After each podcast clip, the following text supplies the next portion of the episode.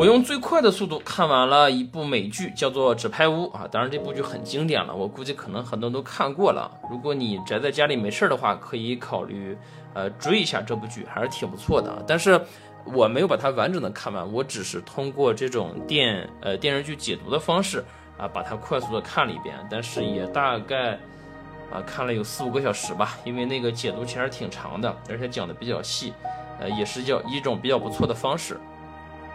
这里面让我觉得一个有意思的一个观点呢是什么呢？就是我觉得是这部剧的核心的一个点，就是权力的目的是权力，而不是权力上的职务。男主呢是一个呃，他们叫党鞭，就是党内的纪律委员啊，管纪律的叫党鞭鞭子嘛啊，管纪律的。他呢这一路啊坎坎坷坷，手脚并用，用尽权谋。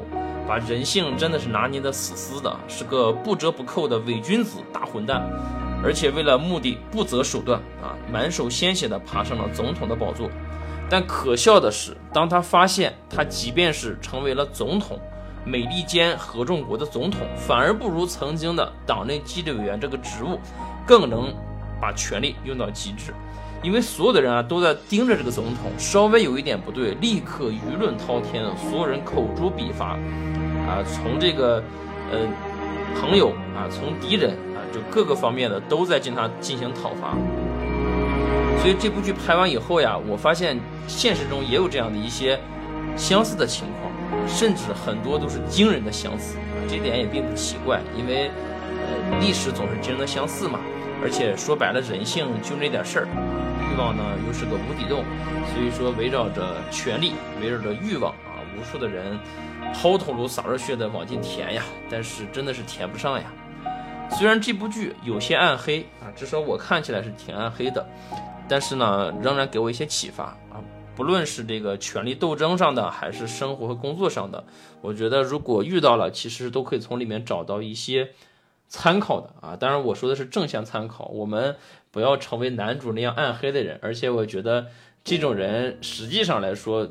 并不会在职场也好，在生活也好，在其他环境也好，并不会成长的太太长时间，因为真的是到了一定级别以后，做好人反而更容易。做这样的坏人，虽然起来的快啊，但下去的也很快。嗯，启发之一呢，就是把坏事变好事儿。在生活和工作中，我们经常遇到一些本来挺好的事儿啊，但是突然出现了一些不可控的因素，就变成了坏事儿。但是聪明的人呢，会立刻从里面找到一种可能，比如说，我们现在在霍特，现在这里疫情了，我们的小区封闭管理了，大家只能在家里，不能出去了，啊，不能像以前一样，我出去溜达溜达，我我出去干嘛我都可以，对吧？现在只能在家乖乖待着，啊，除了刷刷剧、刷刷抖音啊，其实还可以学习，对吧？那我现在最不缺的呢，就是时间。上午背单词、看书啊，中午呢睡一个觉，大概会睡四十来分钟啊，当然也会做做饭嘛，呃，还有刷刷碗，还有收拾家。那下午呢就是喝茶、看电视啊，健身啊，我播报的这个走步机又重新拿了出来，每天大概走个两三公里。然后晚上的时候呢，再复习一遍单词和其他的娱乐活动啊，因为对吧，有互联网的嘛，就其实你在一在网上刷上一天也也不会有重样的东西啊，所以说。我觉得可以通过封闭小区的这段时间，在家里让自己成为一个更好的自己，啊，这也这也就是一种把坏事变好事的能力。还有呢，第二呢，就是以退为进啊，比如说我们在工作上啊，或者说一些重要的工作和项目上，需要有人来负责这件事情啊，一旦成功了就能升职加薪啊，但是呢，想成为这个项目的负责人是有很多的，大家都在竞争，那这时候其实你不妨缓一缓，分析一下局势。当别人争得头破血流、两败俱伤的时候，啊，也是你渔翁得利的时候。所以，所以说有些事儿呢，你把视野放得大一些，你就会发现，去罗马的路真不止一条。啊，还有一点呢，就是学会低头。啊，这里其实就是我们中国人所谓的圆滑处事。啊，哪怕曾经的敌人啊，如果真的需要他的帮忙，或者说只有他帮忙才可以啊，那就放低姿态去寻求合作。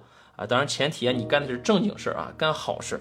啊，不不要为了目的不择手段啊！不要一条路走到黑啊！所以说看完之后呢，我还是挺推荐你的啊！有机会刷一遍《纸牌屋》啊，虽然很长，但毕竟是神作，而且我觉得他们的英语发音还真挺不错的啊！可以在里面其其实我觉得看剧学英语这个有点扯淡啊，但是我觉得你可以从里面培养一些英语的感觉啊，这个还是有一丢丢的意义的啊。当然，其实更多的还是以消耗时间啊、杀时间为主啊。如果以后啊职场遇到了困难啊，从这里面其实可以找一些灵感啊。未来呢，一旦能成功了啊，希望你能够感谢我啊，感谢这部剧。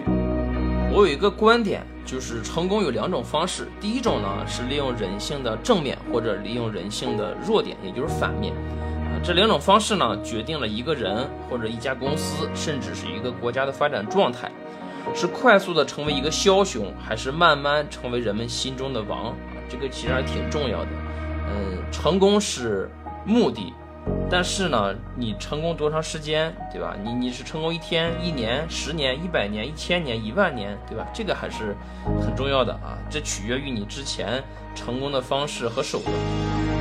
即便这部剧充满了险恶斗争以及很多的肮脏的幕后交易啊，但是我觉得现实世界真的是有过之而无不及，发生这种事情的概率是有的，而且会比这些东西狗血的多得多。不过没关系。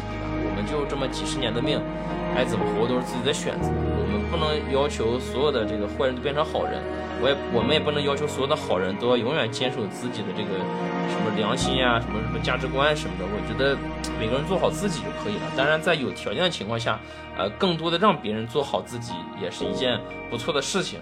但都尽力而为，反而不要去道德绑架啊。目前看，人类这辆列车啊，有一节车厢已经要脱轨了。希望在翻车之前，我们都能好好的享受生活。这里是小吴的播客，感谢你听到这里，拜拜。